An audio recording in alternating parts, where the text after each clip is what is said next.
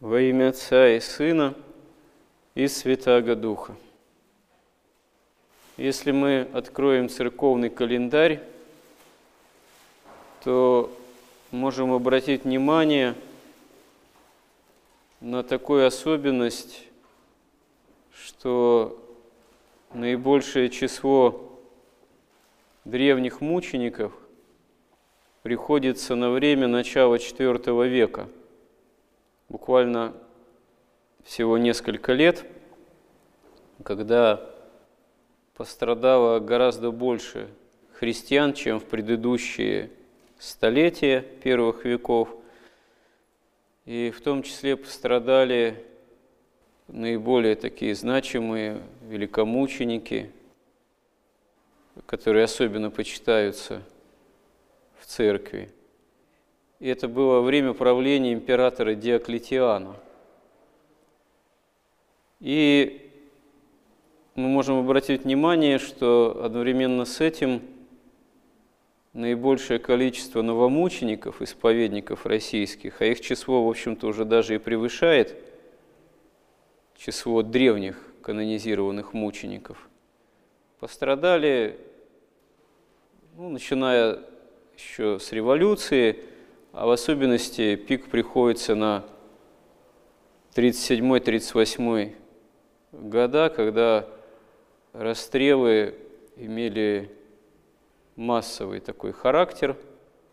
И ведь что характерно, это уже было не собственно время гражданской войны.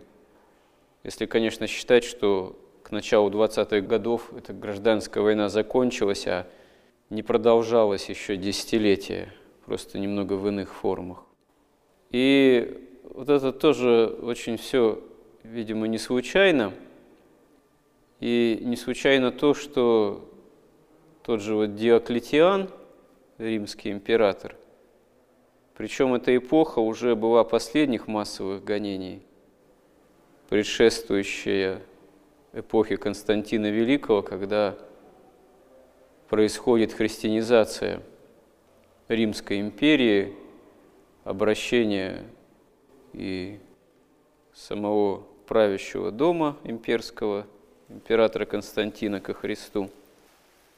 И вот Диоклетиан, он был не самый худший правитель с точки зрения, ну, чисто внешний, такой рациональный, в плане именно властителя этой гигантской империи – и парадокс действительно в том, что, как правило, чаще всего масштабные гонения происходили тогда, когда у власти, во власти бывали как раз-таки императоры, как правители, которые обладали не самыми худшими качествами. Наоборот, они были в какой-то степени просвещенными, культурными, и они хотели с теми или иными проблемами, которые перед ними возникали, как-то действительно пытаться справляться с теми или иными кризисами, как-то пытаться совладать, что-то как-то реформировать. Диоклетиан так в особенности в этом преуспевал, но вот его такое неожиданное гонение на христианскую церковь, на церковь Христову, оно в особенности характерно, если еще учесть, что его собственная жена, супруга и дочь тоже были христианками, это может даже показаться со стороны странно. А тем не менее Диоклетиан он учинил гонение именно такого массового характера, не избирательного, а указы, которые он издал, они подразумевали массовое закрытие храмов христианских, какие уже были в то время – массовое преследование, арест священнослужителей, массовую сдачу книг богослужебных и текстов Библии для их последующего уничтожения, и массовое принуждение всех подданных и христиан, в том числе к принесению языческих жертвоприношений. И кто вот этому пытался как-то сопротивляться, действительно мог быть подвергнут и пыткам, и истязаниям, и смертной казни, что и происходило. И вот само положение христиан в условиях гонения, оно действительно было таким непростым и требовало очень серьезного мужества, потому что, в общем-то, в своей проповеди, в своем свидетельстве о Христе, воскресшем, христиане, они вынужденно, вольно или невольно противостояли традиционному римскому обществу, традиционному римскому язычеству. А язычество внутри Рима это была не просто религия некая народная, это была идеологическая, такая идейная, мировоззренческая система, такая, можно сказать, мировоззренческая вертикаль, которая, начиная именно с властных структур, с властных структур и заканчивая народными низами, была сформирована уже далеко не одно тысячелетие. Опиралась на устойчивую мифологию. Римляне, они вообще себя мыслили как наследниками троянцев.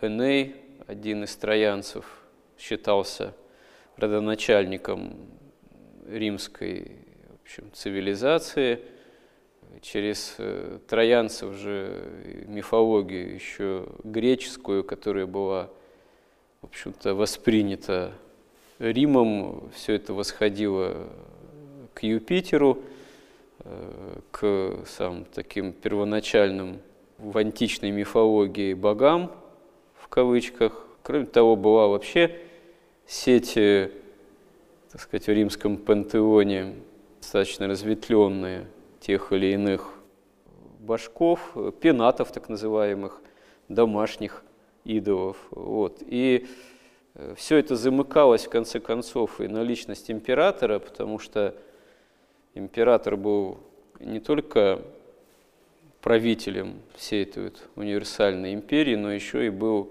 понтификус максимус, то есть э, верховный жрец, тоже обожествляемый. То есть язычество оно несло внутри Римской империи такую серьезную идейную и общественную, и политическую нагрузку, было таким стержнем, было своего рода такими общественно-политическими скрепами, ну, куда и всякие церемонии включались, и мистерии, и культы, и жертвоприношения. И вот когда христиане против этого восставали прямо – или даже косвенно, вольно или невольно, например, отказывались приносить жертвоприношения тому же императору, отказывались участвовать в тех или иных церемониях языческих, то это очень легко могло повлечь за собой обвинение в такой политической неблагонадежности, в непочитании личности императора, в непочитании отеческих традиции, ну, в общем, в таком, можно сказать, своего рода, как бы в наше время выразились бы в революционном таком модернизме, в бунтовщичестве в каком-то. И чтобы эти обвинения вообще перестали быть актуальными, должна была произойти внутри самого римского общества очень серьезная перемена – который происходит позже при Константине Великом и дальнейших уже христианских императорах, когда вот эта вот языческая мифология отменяется, сходит на нет и заменяется именно библейским миропониманием, на чем потом уже и, собственно, христианская европейская цивилизация основывается. Но это должно было быть действительно подготовлено самим свидетельством о Христе воскресшем, потому что, ну, что такое первоначально для просвещенного, так сказать, римского язычника или вообще, и в том числе для народных низов, была проповедь о Христе воскресшем. Это была какая-то поначалу безумная новация о каком-то еврейском спасителе. А Рим, он, в общем-то, достаточно был настроен антисемитски. Вот.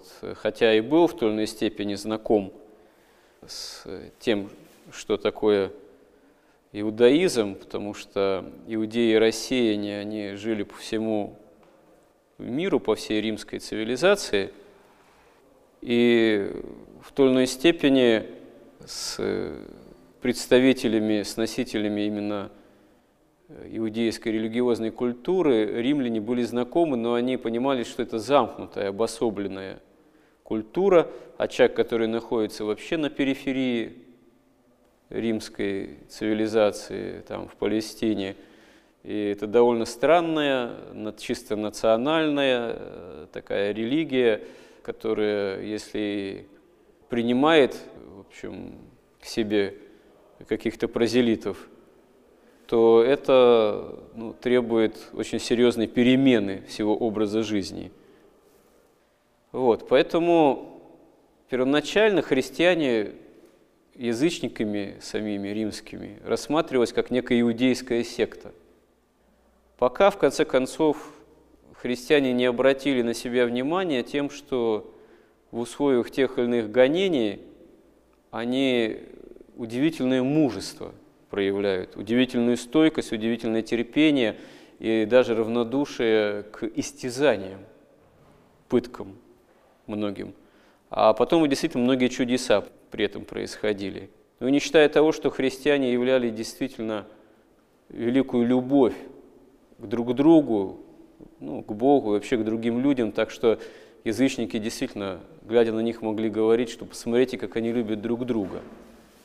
Вот этого в язычестве в самом уже не было, потому что язычество, оно многими, опять же, просвещенными, иногда в кавычках, язычниками мыслилось прежде всего как некая идейная конструкция отеческая, традиционная, без которой просто невозможно сохранять, как говорится, общество в равновесии. Вот. А такая живая вера, готовность вот так вот умереть, пострадать за собственных языческих пенатов, идолов, конечно, этого не было. Такой обычный язычник э, – это, ну вот, Понтий Пилат – Э, который вообще сомневается, что какая-либо истина существует. Он не готов и во Христе увидеть истину, но, в общем-то, для него и в собственных, как говорится, традициях уже истина не очень-то просматривается. Он циник уже по происхождению, можно сказать, по рождению. Он настроен именно цинично, он в своих-то уже богов, в кавычках, не верит. А тут христиане являют такую силу веры, что, в общем-то, мир языческий это начинает потрясать изнутри. И это подготавливает возможность действительно крутого такого поворота, изменения, и не просто изменения, а возможность для осуществления идеи нового Рима, уже христианского, когда языческие традиции отвергаются, и действительно, казалось бы, такая совершенно местная, локальная, национальная традиция иудейская, она оказывается не менее универсальной, а даже более универсальной, библейская. Она берется во главу угла уже бывшими язычниками. Не только в плане возможности устроения личного спасения в церкви, но и для построения совершенно новой цивилизации, которая собственно говоря, потом существует даже не одну уже тысячу лет, хотя, как сейчас принято говорить, мы уже живем как будто бы в условиях постхристианской цивилизации. Ну, постхристианской, потому что современный, в том числе европейский мир, он все более своих, как говорится, библейских корней, своего христианства стыдится – приносит все это в жертву так называемой политкорректности, там, толерантности. В результате пилит, как говорится, уже давно, уже почти спилил сук, на котором, как говорится, вся эта цивилизация и держится еще со времен фактически Константина Великого. И к чему это может привести? Ну, конечно, это э, само по себе катастрофично. И вот даже пример нашей недавней истории 20-го столетия, он об этом тоже свидетельствует. Потому что, с одной стороны, да, вот явлено тысячи и тысячи новомучеников, исповедников российских, наших, можно сказать, предшественников, наших недавних современников и тоже великих святых, по сути, потому что они в условии тотальных гонений, часто на таком совершенно элементарном уровне, без всякой какой-то героики внешней, ну, просто пострадали, не отрекаясь от имени Христова за то, что были христианами. Потому что этот, в общем-то, по сути, человеконенавистнический по своей идеологии коммунистический эксперимент – это тоже попытка устроить некое новое царство на земле, без Бога.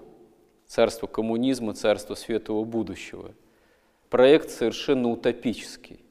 Проект, по сути, ну, человеконенавистнический, как некоторые историки говорят, что во многих идеологиях, таких вот человеконенавистнических, в фашизме, национал-социализме, в коммунизме, вот, еще в различных каких-то похожих идейных именно вот проектах, если так можно выразиться, можно усмотреть вполне в идейном плане что-то похожее на древние гностические там, ереси или на то же, например, манихейство – которая проповедовала такой строгий полярный дуализм. Ну, это с такого философского языка означает вечное противостояние добра и зла, света и тьмы, что якобы изначально всегда существовал Бог и дьявол, свет и тьма, и что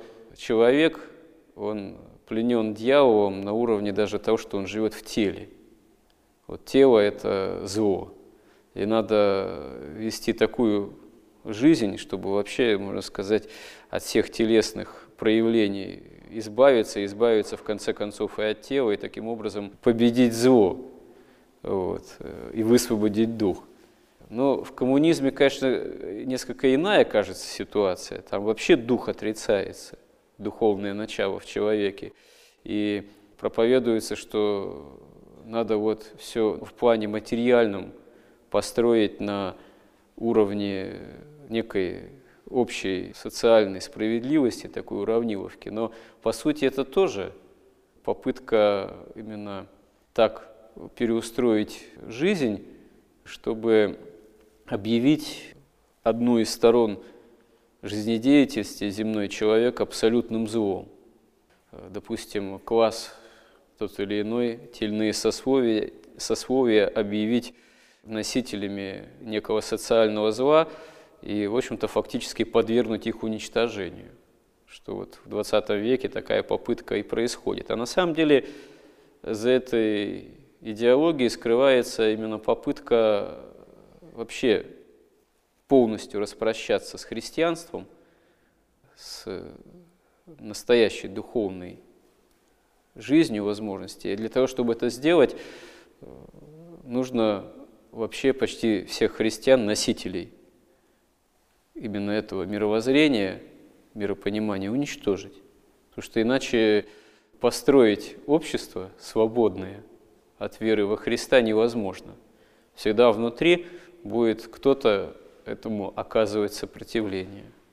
Ну, если еще идти несколько далее, некоторые историки, философы такие говорят о том, что тогда только и становится возможным попытаться Россию встроить вообще уже в западное общество потребления. Запад, он сам дозревает до того, чтобы вообще как-то постараться расстаться тоже с верой во Христа, с тем, что духовное начало в человеке должно превалировать, вот, и обратиться к тому, чтобы главной ценностью объявить материальное развитие человека, ну, как современное общество потребления развито. Во главе угла, так сказать, шопинг, что называется, так можно выразиться, не русским языком. Вот.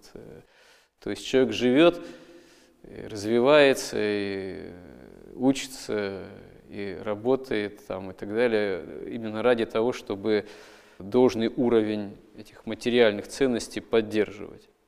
Вот, и все. Ну, а если умер, да, там, кладбище в виде такой лужайки подстриженной со стороны, даже и незаметно, что это кладбище. Ну и все хорошо.